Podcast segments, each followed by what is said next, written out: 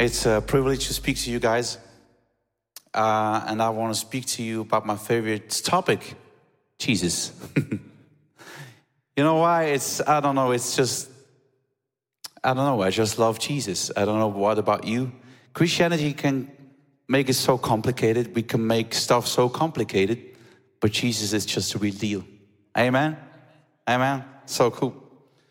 Um, but whenever we talk about Jesus, sometimes, depending on who I talk with, I'm not sure if we all talk about the same Jesus.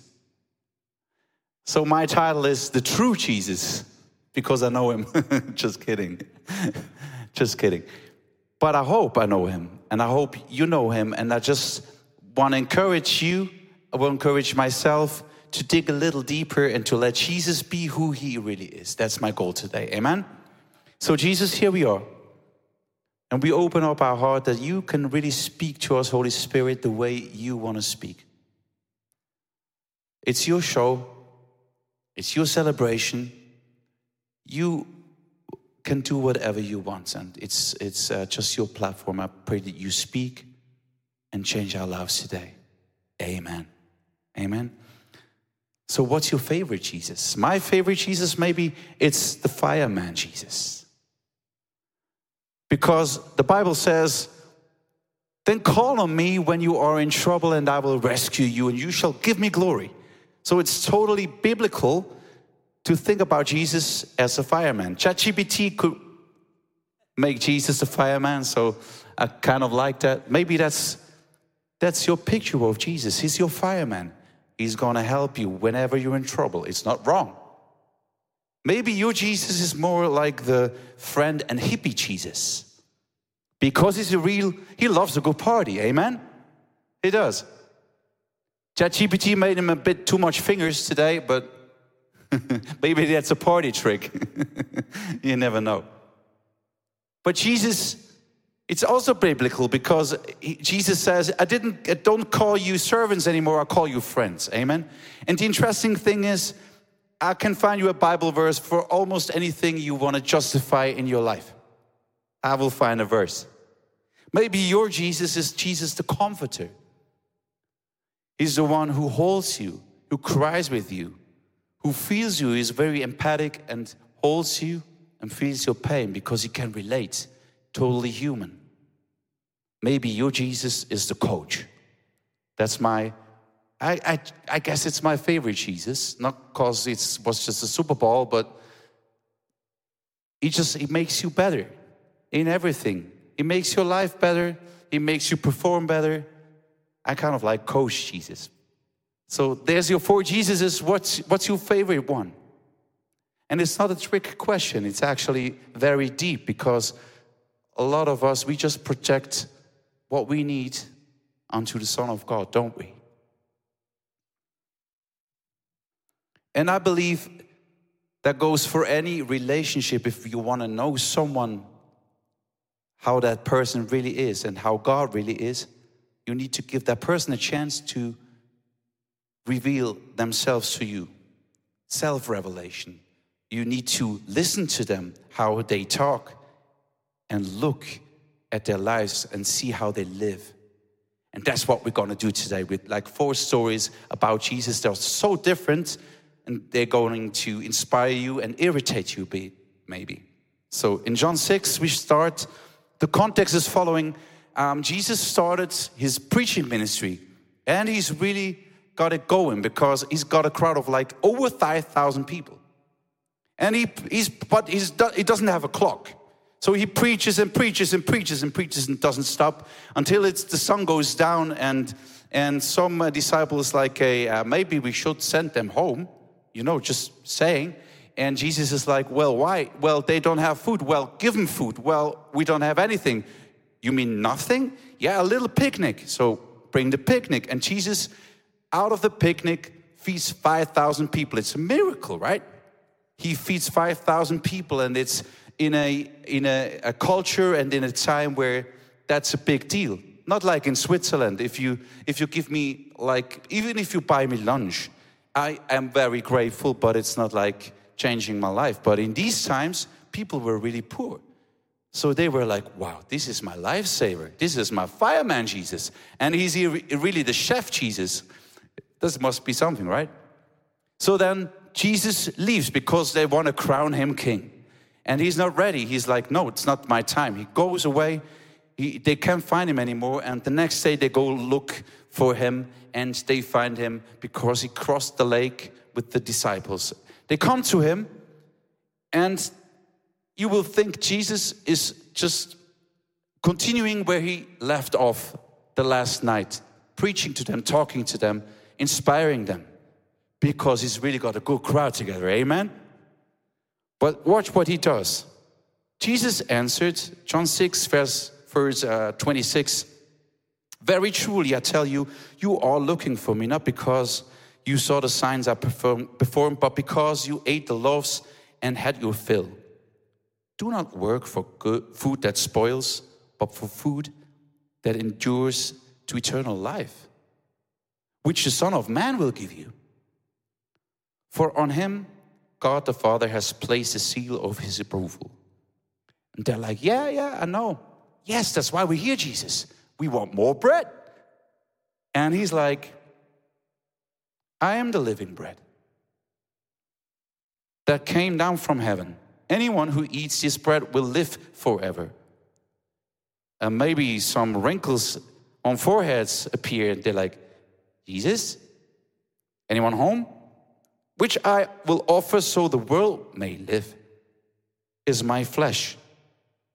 Right about now, some people will get nervous, maybe. At least the vegetarians, right?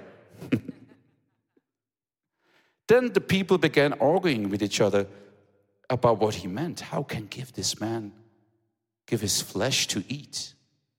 And you would think now, Jesus, now would be the time to clarify some stuff. Maybe say it was just metaphorical. I, what I really meant is that's what we do, amen? Someone doesn't understand what we're saying and we're trying to explain it. But Jesus goes further. He's like, Very truly, I tell you, unless you eat the flesh of the Son of Man and drink his blood, you have no life in you. Whoever eats my flesh and drinks my blood has eternal life. Just imagine these guys. How awkward, strange for the, you know, Peter's like, John, he's, he's lost it. I don't know what we do, but he's lost it. Whoever eats my flesh and drinks my blood has eternal life, and I will raise them up at the last day. For my flesh is real food, and my blood is real drink. Whoever eats my flesh, Jesus, it's enough. We heard the flesh thing and the blood and stuff. Whoever eats my flesh and drinks my blood remains in me and I in them. And the people go, on hearing it, many of his disciples said, This is hard teaching. Who can accept it? Have you ever been to a church service and thought, This is hard teaching? Who can accept it? From this time, many of his disciples turned back, no longer followed him. You do not want to leave me too, do you? asked Jesus the twelve. It seems like uh, the people that were looking for him, they projected their needs onto him. And then when Jesus irritated them and brought a different message, their house of cards collapsed in one moment because it was based upon their own wishes and desires, not on the self revelation of the Son of God. And that's where we start off as Christians, everyone. And this is not a problem. It's not a problem. Because if you look at Peter, he was irritated in the boat when Jesus helped him to catch so many fish. He knelt down and said, Jesus, please go away from me. I cannot have fellowship with you. You're too irritating for me. I don't deserve you. I, I don't know what to do with you, Jesus. This is the real Jesus. He's a Jesus that meets your needs and that irritates you profoundly. Let's go to a quote from a, from a Frenchman. We love the French, don't we? Mm-hmm. Georges Louis II, don't? Je pense. And he said if triangles made a God, they would give him three sides. That's so interesting because there's always a danger that we project ourselves onto God. And yes, we were made in the image of God. But it should never be the other way around. Just because you are made in the image of God doesn't mean that you can project your own being onto God. So let's look at the Bible and how He reveals Himself in three more stories. We go into the first story, and it's the wedding of Cana. Jesus and his disciples were invited to a wedding in Cana. During the celebration, Mary, Jesus' mother, noticed that the wine had run out. She turned to Jesus and told him. At first, Jesus replied hesitantly that his hour had not yet come. But Mary told the servants to do whatever Jesus told them to do. Jesus told the servants to fill six stone jars with water. They took the jars to the chef and gave it to him to taste. And the master of the banquet tasted the water that had turned into wine. He did not realize where it had come from, though the servants who had drawn the water knew. Then he called the bridegroom aside and said, Everyone brings out the choice wine first, and then the cheaper wine after the guests had too much to drink, but you have saved the best till now. What Jesus did here in Cana of Galilee was the first of the signs through which he revealed his glory, and his disciples believed him. What a good story! Jesus, the party master. Jesus who meets your needs exactly when you need it, exactly the way you want it, and everybody got his way. And the disciples say, Yeah, that's a Jesus I can believe in. I go with this Jesus. And I love party Jesus. I love the Jesus that really meets my needs. It reminds me of a, uh, of a little episode that I, uh, not an episode, of an incident I had. I did not have an episode. I had an incident when my car broke down like two years ago and we had no money to fix it or buy a new one. I had like thousand francs left from from uh, the, the, the car shop that said it's no use, you cannot use the car anymore. And with thousand francs in Switzerland, you cannot buy a new car. You might get a cart for a horse, but then you need to buy a horse that's more expensive, so you're back to the car. And I had no money. And God told me, just wait a little bit. And I'm not sure if it was the same day or the day after. I opened my mailbox and there were 2,000 francs in it. And my bank account was filled with two uh, with 1000 francs more. Amen? That's that's a cool thing right? So i thought that's my jesus. I can follow you all day. That's the jesus i want to have in my life. Amen? Because i got more i got more ideas jesus. If you need any ideas i got a big mailbox. So that's my jesus i want to follow. Let's watch what happens next. John 2 just Next to this story that we just read, the story that comes after this, John talks about the temple cleansing. Soon after the wedding, Jesus went to Jerusalem and entered the temple. He found merchants and money changers who had turned the temple into a marketplace. In his anger, Jesus overturned the tables, drove the animals out of the temple, and said that his father's house should not be turned into a marketplace. His disciples remembered that it is written, Zeal for your house will consume me. The Jews then responded to him, What sign can you show us to prove your authority to do all this? Okay, what happened here? Did he have a bad day?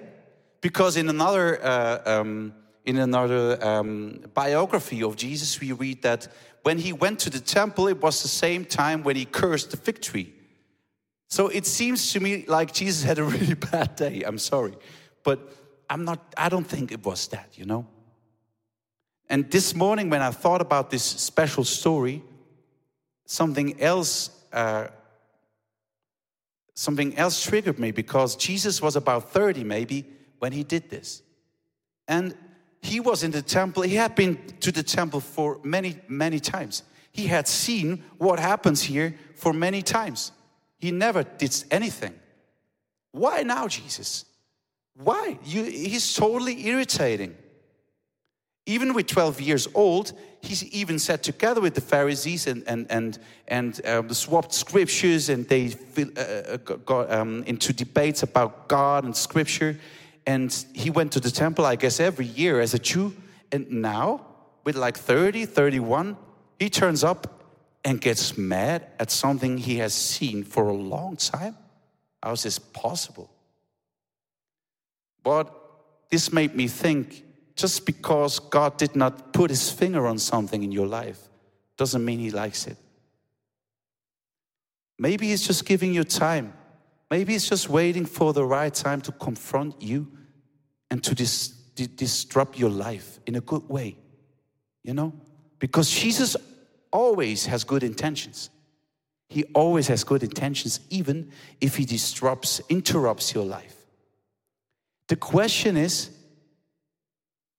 can he do that? Because the Jews asked, On whose authority do you do that? My question is Does Jesus have authority in your life to interrupt your plans, your schedules, your agenda, your plans? Does he have the allowance to come in and speak into your life, even if if he has seen something going on in your life for years? Maybe Jesus says, Today, let's talk about this. That's pure love. Let's go into the next story, and it's the raising of Lazarus. Lazarus, Mary and Martha's brother, was sick. The sisters sent a message to Jesus that their friend was sick. But Jesus replied that this sickness would not lead to death, but to the glory of God. He stayed where he was for two more days before leaving for Bethany. By the time Jesus arrived at Bethany, Lazarus had been in the tomb for four days. When Martha heard that Jesus had finally arrived, she ran to meet him. Lord, Martha said to Jesus, If you had been here, my brother would not have died. But I know that even now God will give you whatever you ask. She's in deep pain. Doesn't understand how can you let your friend die? The language used here around the family of Lazarus is very unique. Jesus didn't have a lot of this deep love uh, language relationship than he had with his very close friends and the family of Lazarus. How can you just let your friend die? You heard it four days ago and you just leave him alone? Jesus answers Martha and says, I am the resurrection and the life. The one who believes in me will live, even though they die. And whoever lives by believing in me will never die. Do you believe this? He challenges Martha. He's like, hey, I'm still Jesus. Don't, don't be in despair. I've got it all in my hands. He speaks truth in her life. Then Mary comes along, it's the sister. When Mary reached the place where Jesus was and saw him, she fell at his feet and said, Lord, if you had been here, my brother would not have died. The same words. Watch what Jesus does now. Same words, just seconds apart. When Jesus saw her weeping and the Jews who had come along with her also weeping, he was deeply moved in spirit and troubled. Where have you laid him? He asked. Come and see, Lord, they replied. Jesus wept. Then the Jews said, See how he loved him. That's so interesting. Firstly, Jesus knows what he's going to do. He's going to raise Lazarus. Why, why would he go through all that weird conversations with Martha, why would he not just say, I'm going to tell you a little secret, don't tell your sister, but I'm going to raise your brother? He could have done that. He could have spoken to Mar- Mariah, uh, Mary, and say, Hey, Mary, don't be afraid. I'm going to perform a miracle right now. But we see a Jesus who has a ministry of truth and tears, not just one. Do you know why? Because Jesus is both. He's truth and He's tears. He's fully God and fully human. He enters into your deepest pain and He speaks truth into your deepest fear. He speaks to Martha. With Mary, he's speechless. He speaks truth to Martha. With Mary, he reacts deeply emotional and enters into her flow of her heart. With Martha, he, he, he disrupts the flow of her heart and says, Hey, you're on the wrong track. Because Jesus what, knows what you need, knows what I need. Jesus brings truth and mercy. And I think that's an interesting topic because most of us, by design, are like one or the other, at least like stereotypes speaking. So some of us will be more agreeable and very empathic, and if someone comes, you just you're more like, I'm just going to cry with you. Sit down. The world is really is a bad place to be, so let's just cry. Others are more like fixers and say, What's your problem? I've got the solution. I'm more like that a little bit, if I'm honest. Or at least that's my picture of God, that God is with me like that. But God is both. And you know, when the Holy Spirit starts to to change your heart and you get more like Jesus, do you know how you know? If you learn to be more what you are not by design, because He makes something new in you. So if you have trouble being empathic, but you always have the answers, a lot of men are like that. and all the ladies go, Yeah. You can learn.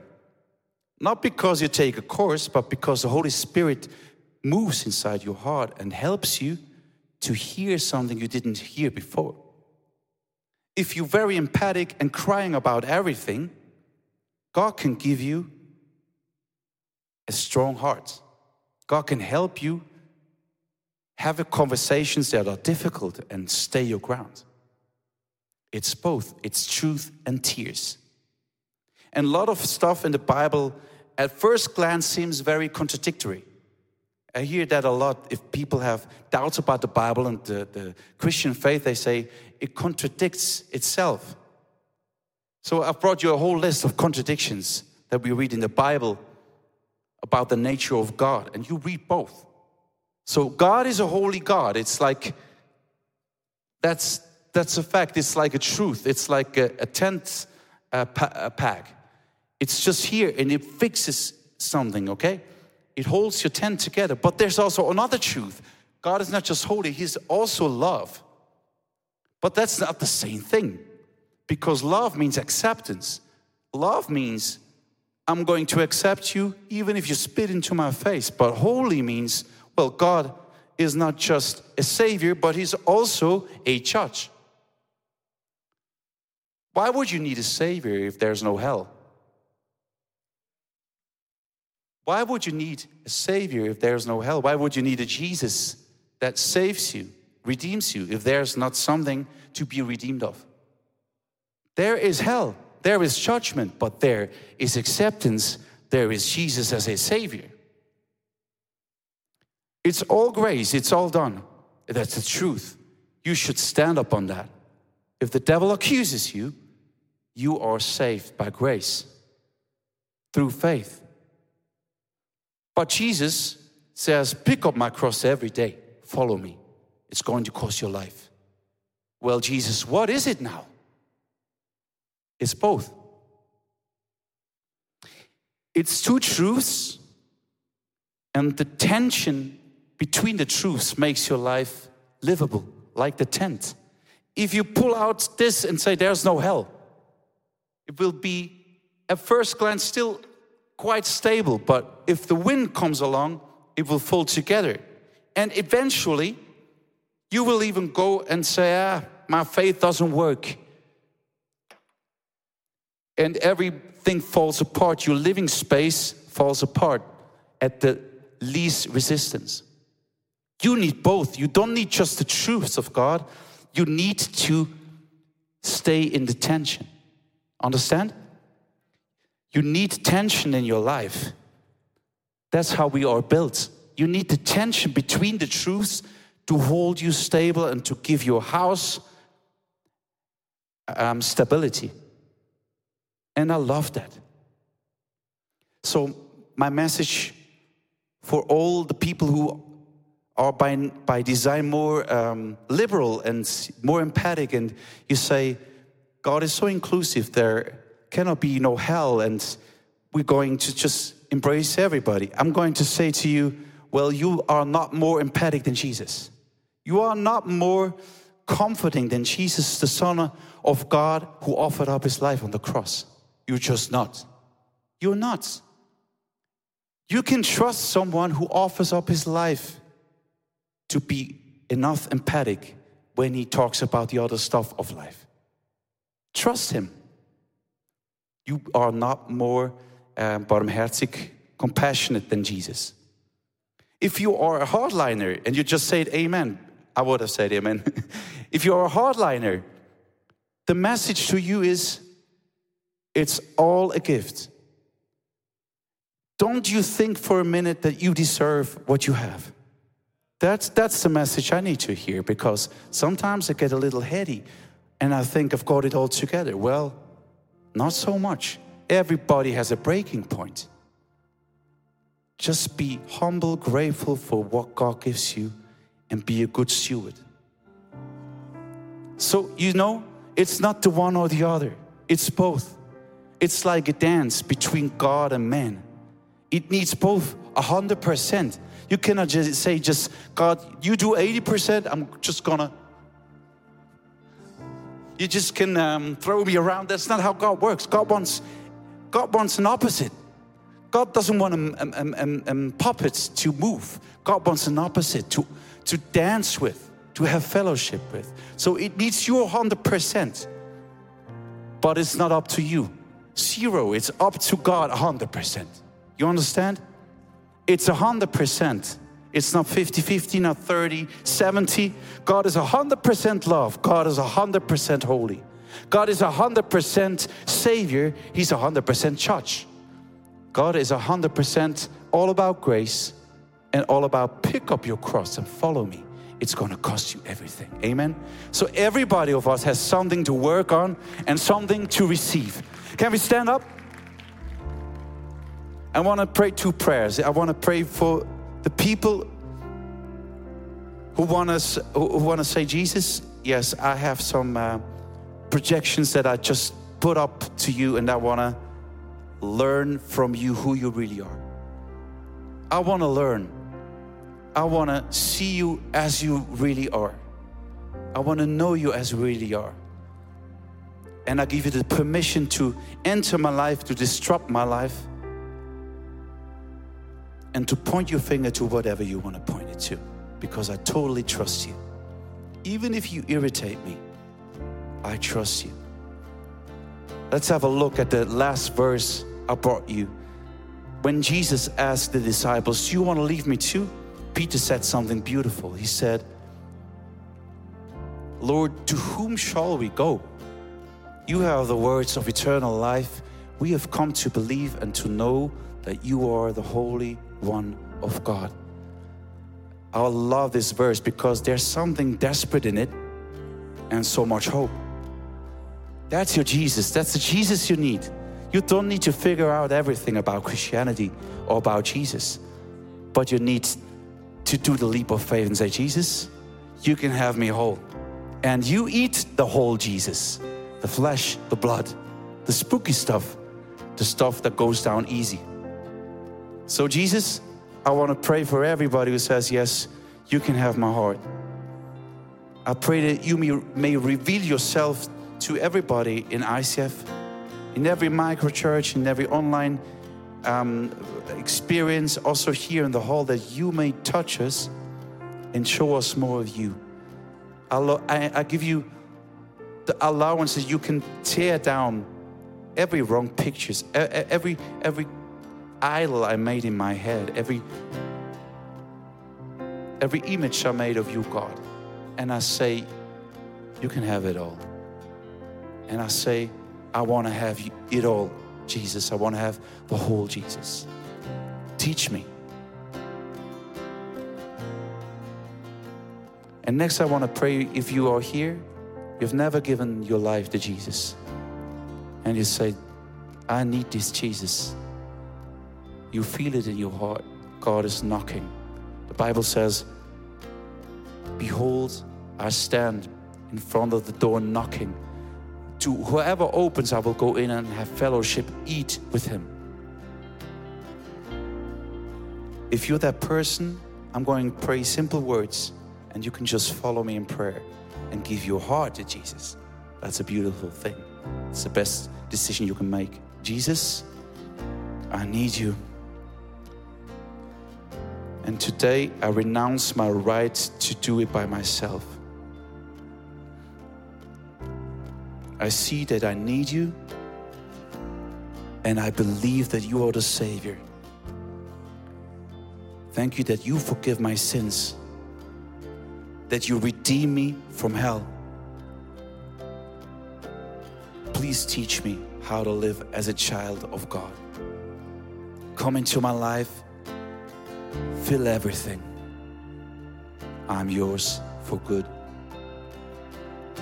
Amen.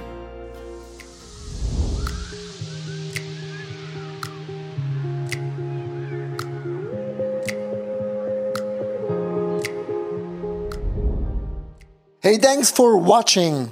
Hey, our passion for people is that we see them grow in their relationship with Jesus, live fearlessly, and influence their people and the surrounding in a positive way. And if you would like to be part of that vision, we thank you so much for your financial support because that would make it possible.